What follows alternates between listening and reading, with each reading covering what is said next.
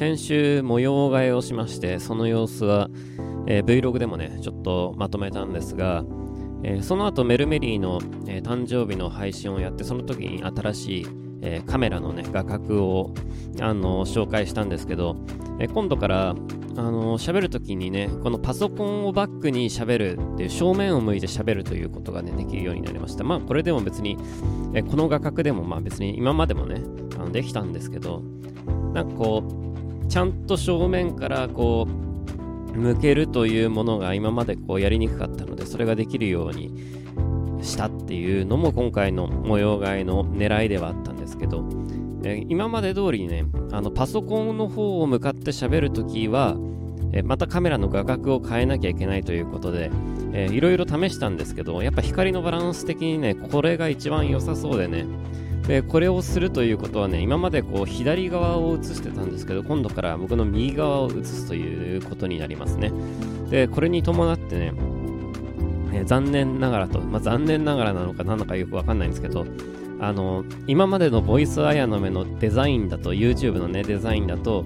対応できないような気がしてまだちょっとこの収録の段階ではちょっと何とも言えないんですけどもしかしたらあもしかしたらというかほぼ、えー、確実に、えー、ボイスアヤの目の画面の模様替えをしなきゃいけないなというふうにね今思ってます。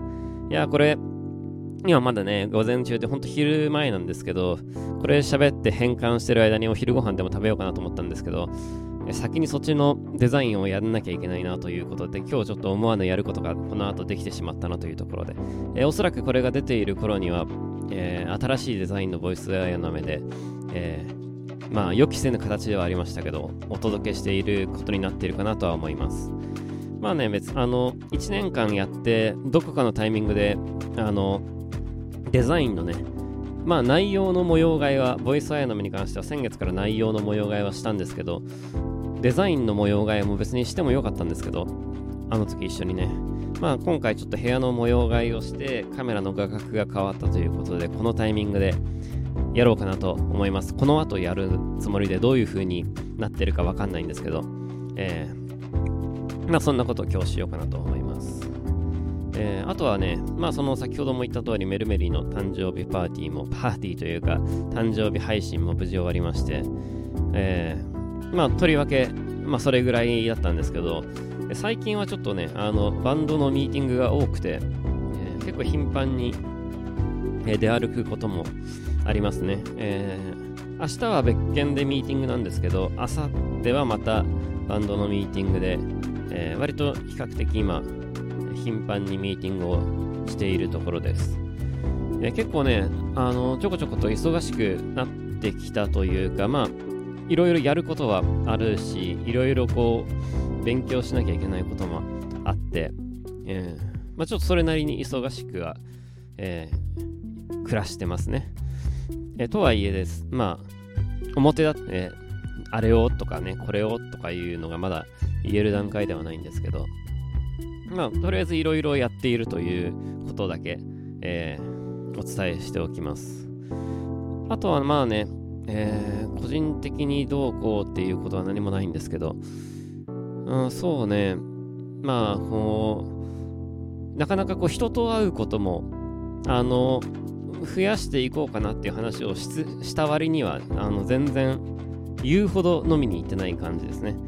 えー、明日はちょっと久々に会う人もいるんですが、やっぱりちょっとね、あの、感染者の数がま増えてきたということもあって、またちょっとなんかこう、なんとなく誘いにくい雰囲気に、ね、なってしまったなという感じはちょっとありますけど、まあ、本当にね、あの、なんていうかこう、日頃からよく飲む人たちは別に全然気にしなくていいんですけど、なんかこう、なんていうか、初めましての人がいるような、こういろんなね、業種の人が集まるような、まあ、そういう系統の飲み会はなんかやりにくいやっぱ雰囲気ありますね。初対面の人っ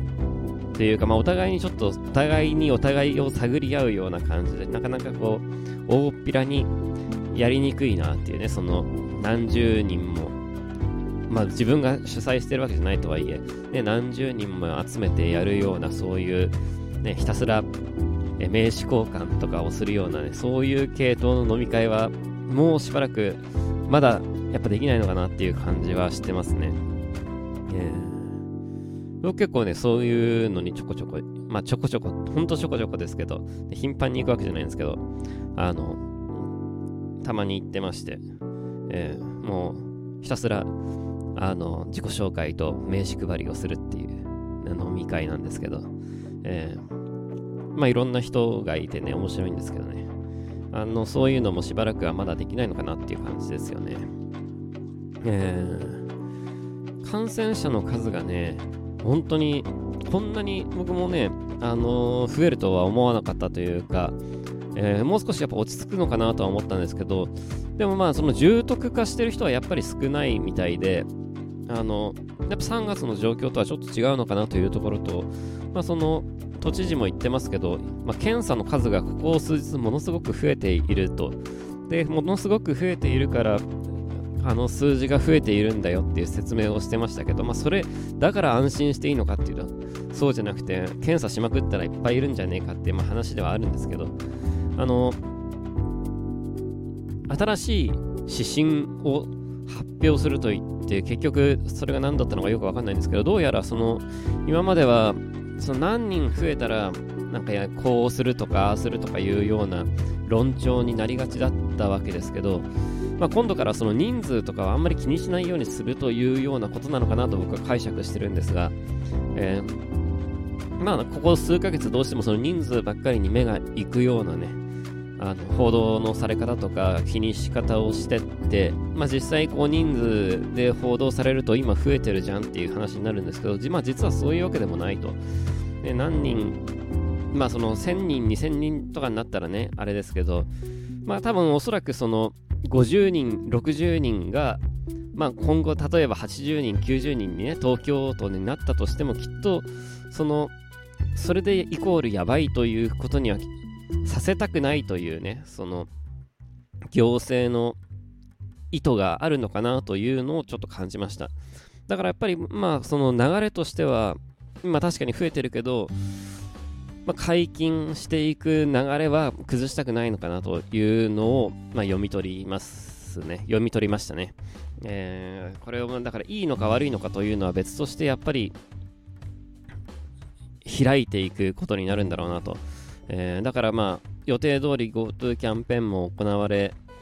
えー、まあイベントも開催されみたいなね、えー、旅行をむしろ促すみたいな夏は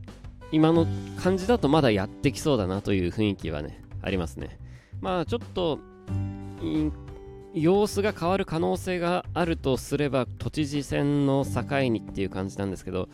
まあ、ちょっとと何とも言えないかなと、今の段階ではね、わかんないですけど、都知事選終わったら急に空気感が、行政の空気感が変わる可能性もなきにもしもあらずかなとは思っているんで、まあちょっと今週末が都知事選ということでね、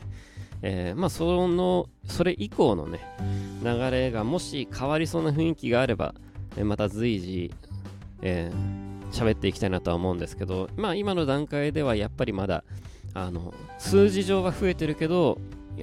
持っていきたい方向としては変わってないのかなというふうには思ってます。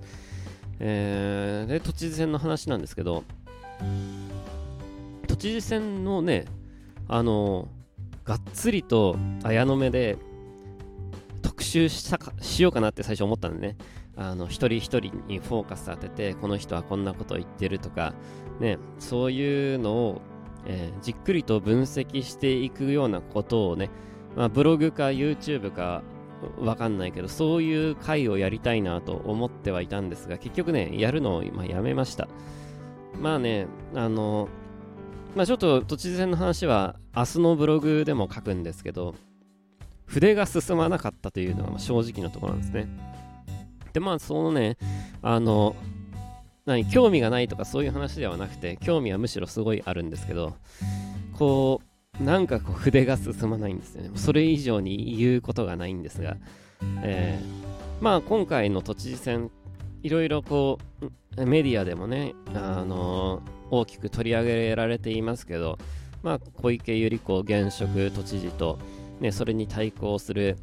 え何人かがポツポツというところで、で、実際今回22人っていう、えー、結構多い人数が立候補してるわけですけど、まあ、メディアでは、まあ、予想通りではありますけど、みんな取り上げないわけですね、全員をね、ちゃんと。えー、まあ22人もいれば、そりゃ、まあ、偏るよねっていうとこですけど、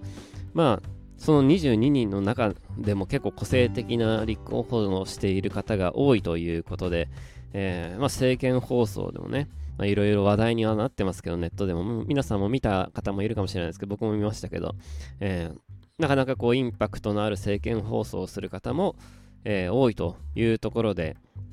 まあ、都知事選も本当にいろいろだよねと、ね、思いましたけど、まあ、都知事選っていうのはね、今に始まったことではなくて、昔から結構変わった人がね、立候補するんですけど、まあ、今回もその流れを組んで、いろんな方がね、立候補されているなというような印象を持ちました。まあ、その中でね、まあ、22人いろんな人いますけど、その全員に関して、あの、触れてしっかり考えていきたいなっていうモチベーションが自分の中であんまり上がらなかったということも一つと、まあ、その、その中でも、あの、まあ、何人か、おそらくこの何人かの中から都知事になるんだろうなというところで、その何人かをね、まあ、紹介してもよかったんですけど、まあ、それがあんまり筆が進まなかったというところですね。で、まあ、その、泡沫候補っていうね、ような言い方をして、あの、まあ、その他大勢にこう残念ながらなってしまう候補者がすごい多いわけですけど、まあ、僕はあんまその切り捨て方があんま好きじゃなくてそのやっぱそれぞれあの変わった主張をしているあの人も多いというところでね、そういうところはね、しっかり拾い上げていきたかったなというところで、その変わった、あの、変わったこと、例えばあの去年のね、えー、立花さんとかね、あのワンイシューで参議院選挙戦って、実際票も獲得して、あれとかは結構僕、いい動きだと思ってはいたんですけど、まあ、ちょっとね、えー、まあ、N 国については、まあ僕もあの去年は、まあ、面白いなとはね、思ったんですけど、えー、ちょっとトーンダウンしたかなというところと、えー、まあ、ホリエモン神道、ね、出まし、出て、で、あれもそのホリエモンが掲げる政策を、まあ、その、がっつりと推し進めて、説明して、アピールしての選挙戦だったら僕も多分ブログで取り上げたと思うんですけど、まあそういう感じがあんまりしなかったなというところで、まあトーンダウン、自分の中でトーンダウンしたのと、まあ、そうですね。あと他にもまあいろいろいるんですけど、まあ別にね、皆さんいいんですよ。ちゃんとこういろいろなことを言ってはいるんで、全然構わないんですけど、なんかこう自分の中でこれはという人がまあいなかったというのがまあ正直なところかもしれないですね。これも難しいところでね、今回そのコロナのタイミングがあったということで、その、どこに焦点を当てるかという話なんですけど、こうやっぱ何かとやっぱ現実的に動かないとダメだよねっていうところもあって、うん結構後出しじゃんけん的にコロナの政策を批判するのもちょっとなというところもあるし、えー、なんだかなというところで、まあ正直なところ、現職以外の人が完璧な選挙活動をしているようには思えいなかったという、なんかわざわざ取り上げるほどの人がいなかったというところが、まあ正直なとこですね。まあ、え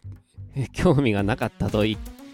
わけではないという言い方をしたけど、まあ、興味がえめっちゃこの人でブログ書きたいって思うほどの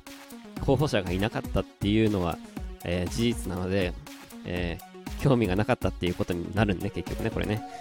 まあね、そういう感じで、えー、ちょっとブログを書くのはやめました。えー、あ、ブログを書く、ブログは書きますけど、あの、しっかりと特集するのはね、やめました。で、そのね、えー、さっきのね、フォーマツ候補になっちゃいそうな人たちも結構ね、政見放送とかも見たし、ホームページとかも見たし、え結構ね、言ってることはね、あの、良かったりするんですよ。あの、政見放送も結構ね。あの、内容はね、まあ、良かったりするんですよ。良かったりする人もいるんですよ。なのでね、なんか、あこう切り捨てちゃうのはね、ちょっとあれだなという気持ちもあるんですけど、うーん、とはいえ、まあ、難しいだろうねっていう感じだよね。うーん。結局、難しい。これね。コロナがなかったら状況変わっただろうけどね。コロナのこともあるからね。うん。まあまあ、あのー、難しい、難しい、難しいばっかり言ってますけど。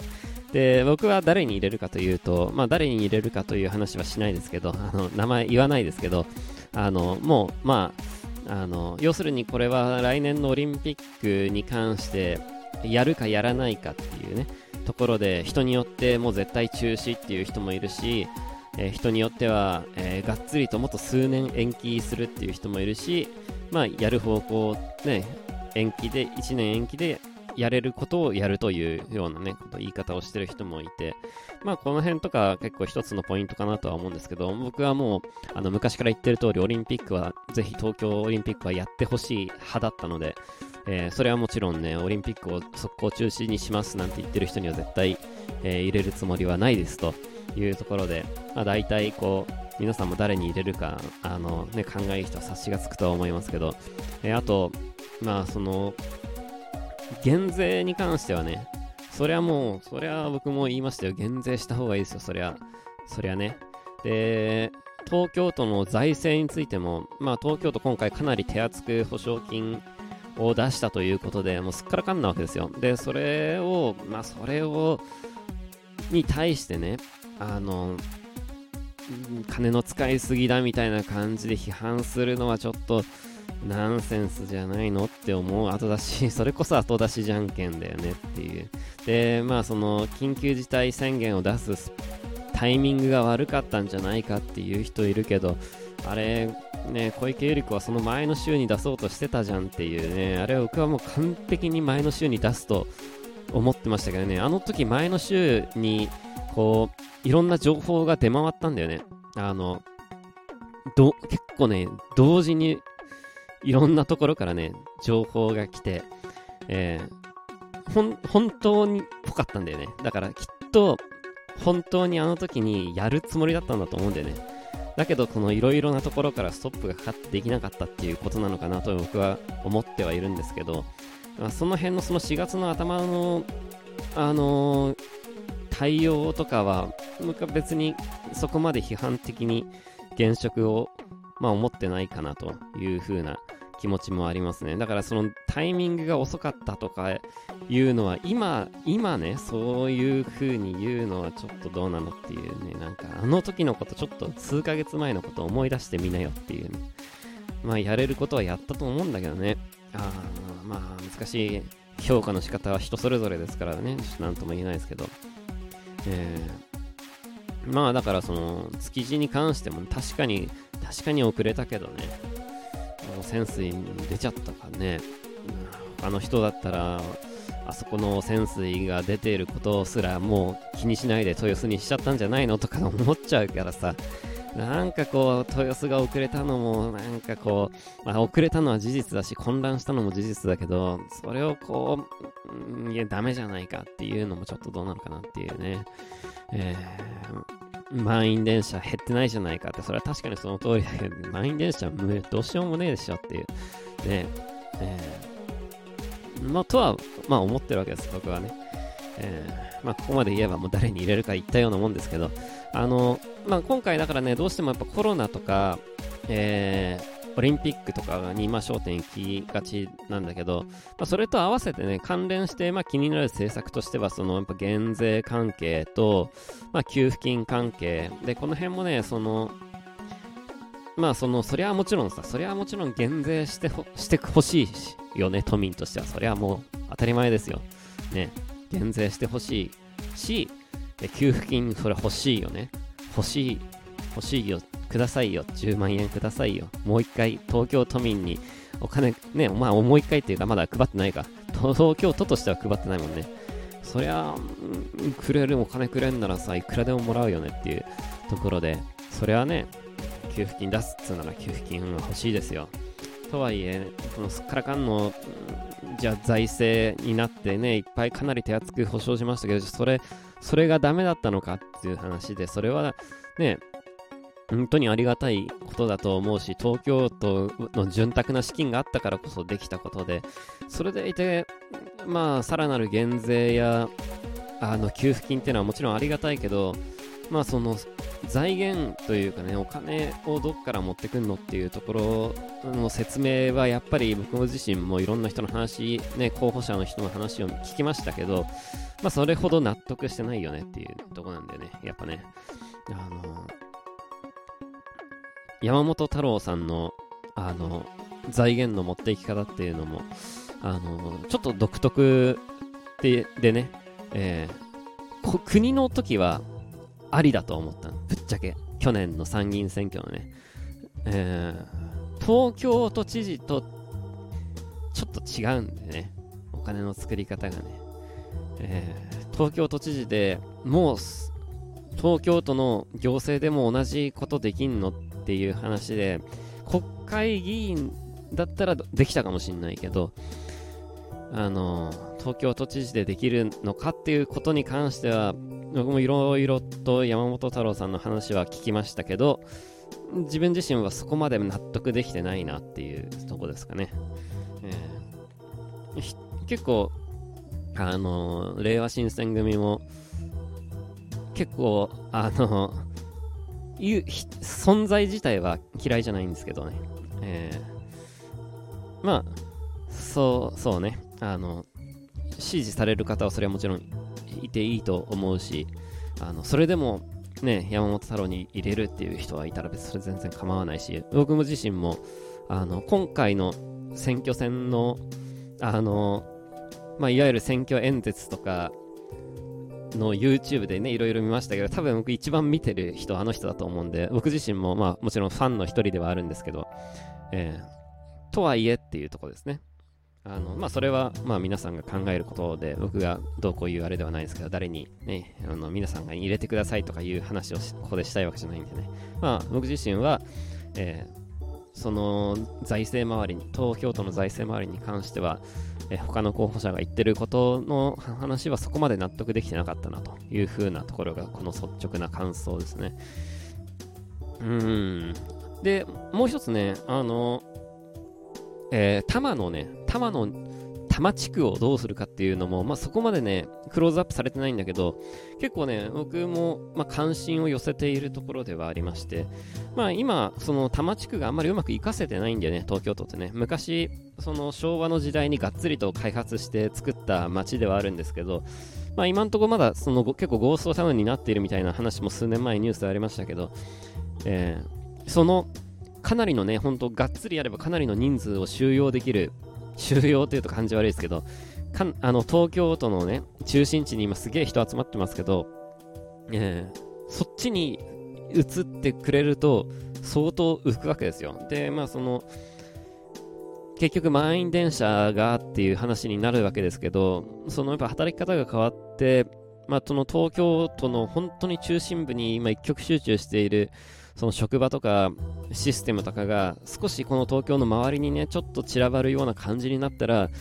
あのまあ、その多摩地区、まあ、なん多摩地区に、えー、人がもうちょっと流れるのかなというふうにね、思ってます。だからこの東京都は結構このね、多摩地区をうまく活用できるかどうかって今後ね、すごい重要だと思うんですけど、まあ、その辺もね、結構僕が個人的にこう注目はしていたんですが、して、していたんですがっていうかしてまして、まあ、それに関してはね、結構あの触れている候補者も多くてね、あの、いいことだなと思いましたけど、まあ、基本それに関してはみんな同じような方向に向かってるんでね、えー、まあ、おそらく、あの、遅かれ早かれ、えー、そういうところにもね、まあ、そのいわゆる東京都の本当中心部に全てのものが集まっていることに関しては、みんな少し懸念していることなのかなというところでね、そういうところがうまく活かしていくと、この密集も避けられですね、満員電車も減っていくのかなというふうにはね、思ってます。その辺もなんかね、えー、今回ちょっと注目していたところではね、ありましたね。うーん、都知事選どうですかね。えー、僕もちょっと、もちろんあの、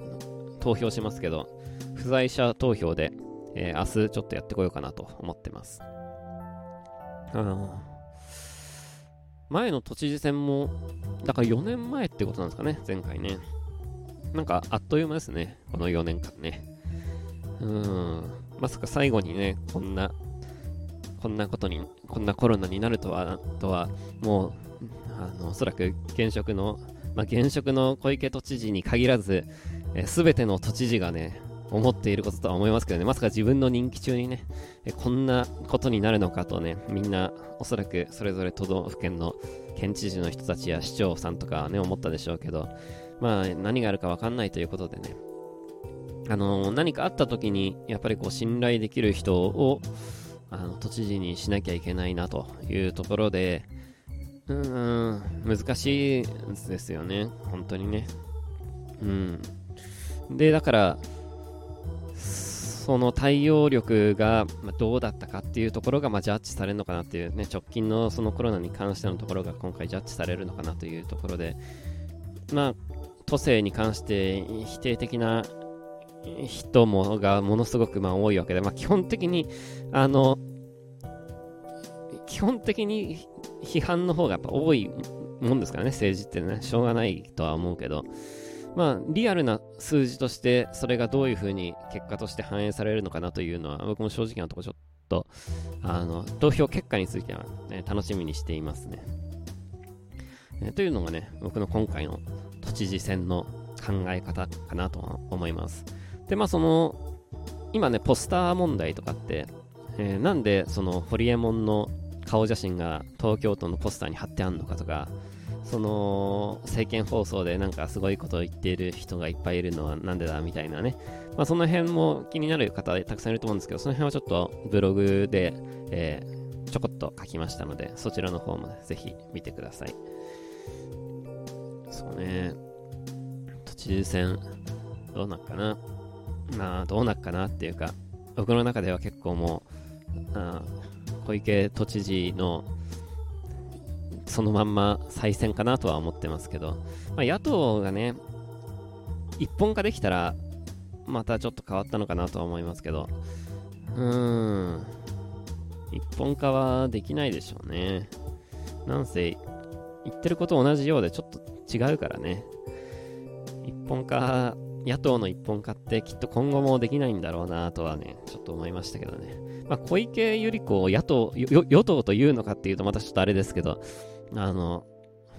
自民党じゃないからね、あの、ちょっとあれですけど、そう考えると本当に今回、あの、この4年間で起きたことは、東京都のその自民党関連のものは、だいぶ息を潜めた感じはしますね。あの、入りたて、小池さんが都知事になりたての頃は結構揉めたりしてましたよね。あの、自民党の、あの、都議会とね。で、その後も、またいろいろこう選挙があったりしたのせいなのか、まあやっぱりそそういう話も聞かなくなったし、まあ、やりやすいように、まあその行政の内部のことはわかんないですけど、その数字的にはやりやすいように、この4年間でしっかり整えたんだろうなっていう印象がありますね。まあ、どうなるかね。えー圧勝ムードをどれだけ崩せるかっていうところなのかなとは、えー、思うけどね。まあでも一本化してたとしてもっていうとは思うけど、どうなのかな難しいね。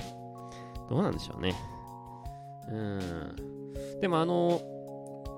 えー、政見放送もね、まあいろんな人の見ましたけど、まあこの5分間喋るんだよね。で、そのしっかりとね、台本を読んで喋っている人もいれば、まあ、いろんな人もいて、本当になかなか個性的だなとは思いますけど、まあそういうのとか、あの、公約だけで政治をジャッジするのってね、なんか、僕はどうなのかなと逆に思うわけですよ。なんかその公約、なんか選挙に行こう行こうってみんな言うけどさ、口を揃えてさ、あの、公約を読んで、それはまあ目を通すのはいいことだと思うんだけど、公約で全部決めんのってどうなのかな、そんなの都合のいいこと言って書いてんに決まってんじゃんっていう話でさ、そんなでいいのかなってやっぱ思うんだよね。だからね、これね、やっぱ最近というか、まあこの数年間ずっと思ってたことなんだけど、その選挙に興味を持つ、政治に興味を持つとか、その選挙に興味を持つのって、選挙期間だけじゃダメなんだよね。常に見てないとダメなんだよね。だから常に見てると、その言ってることがまともなのかまともじゃないのか、すごいよくわかると思うんだよね。だから、そういうのもあって、やっぱちょっとこの政治を、の話をいっぱいしていかないとダメだなと、なんか思う。なんか、うーん、なんかね、公約で投票するっていうのをやめた方がいいと思う、これから。なんか、んなのみんなめっちゃ都合のいいことばっかり書いてるしさ、まあさっきも言ったけどさ、その、リアルじゃないんだよね。言ってることがね。で、なんか結局、まあ、あの嫌だ嫌だってね、嫌だ嫌だの繰り返しで、なんかなっていくようなのは、なんかすごい嫌だなって思うね。なんかだからこう選挙に行こう選挙に行こうって言う言い続けるのも言い続けるのもなんか違う気もちょっと最近してるっていうのが僕の正直なところです本当に正直なところですなんかもう逆になんかあの公約だけ見て都合のいいところに入れればいいやっていう風になること自体が逆に良くない気がしてあのむしろなんか関心がないない人は選挙に行かない方がいいんじゃないかって思っちゃうぐらいですもんだって僕なんか、えー、なんかそんな風にすら思っちゃうようなほどあのー、やっぱ世の中常にその政治に対して関心がない人ってすごい多い気がするしだからこそなんかこういう選挙の時になんか都合のいいことをちょっと言う人がいるとみんなそういう人たちをちょっと持ち上げたりするんだよねっていうふうに思っちゃったところもあります。えー、まあそれは本音なんでブログには書かないですけど、えー、まあ ブログには本音なんで書かないですけどって変な話ですけど、今しかも言ってるしね、まあそれはそれでいいんですよ。えー、まあそういうのきっと僕の中からね、にじみ出てると思いますが、いろんな文章とかね、発言とかからね。え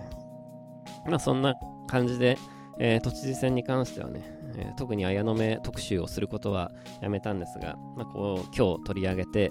えー、まあ土日にしっかりと結果が出て、えー、また来週のボイス・ザ・ヤの目でも、まあ、軽く触れるとは思いますけど、まあ、どんな感じだったかなというところでね、えー、答え合わせをしていく感じなのかなとは思います。えー、今週はね、えー、っと、明日はちょっと、え、打ち合わせ、メンバーと打ち合わせじゃないんですけど、まあ、ちょっとバンド関連のことで、え、打ち合わせが1本あって、えー、あさってはまた打ち合わせ、えー、おそらくこのしばらくちょっと打ち合わせが増えそうだなというところでなんですけど、まあ、7月がどうなるかなという、とりあえずこの1ヶ月を頑張って乗り切りたいなというところですね。えー表立って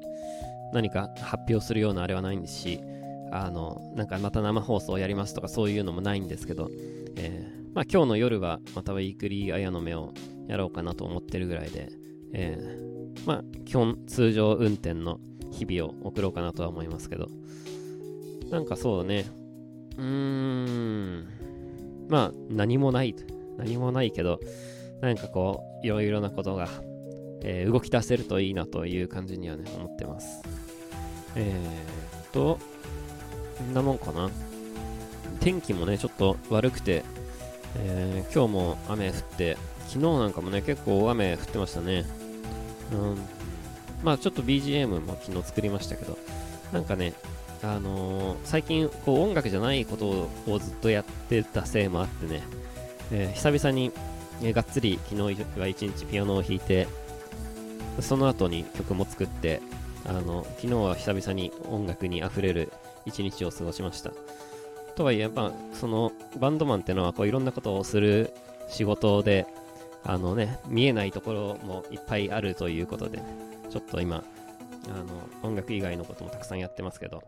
まあ、いつか、えー、身になれば、身になればというか、あの、生かし、生かせればいいなというところで、えー、いろいろなことをやっている7月を送りたいなと、えー、実りある1ヶ月を送りたいなというふうにはね、思ってます。うん。まあ皆さんもね、えー、体には気をつけて、えー、なかなかね、コロナなくなりませんけど、まあ、難しいよね。どう気をつければいいんだって感じだけだね。まあ皆さんも普通にお仕事されてるでしょうしね。満員電車に乗らなきゃいけない人もいるだろうし、ね、ご飯外食べに、まあ僕も別に普通にご飯外に食べに行ってますけど、ね、居酒屋も行くけどさ、もうみんな向かい合って超大声で喋ってるしさ、まあ一応申し訳程度にさ、ドアは開いてるけどさ、そんなあんなドア開けたところでねって思っちゃうよね。ありゃ広がるわね、コロナね。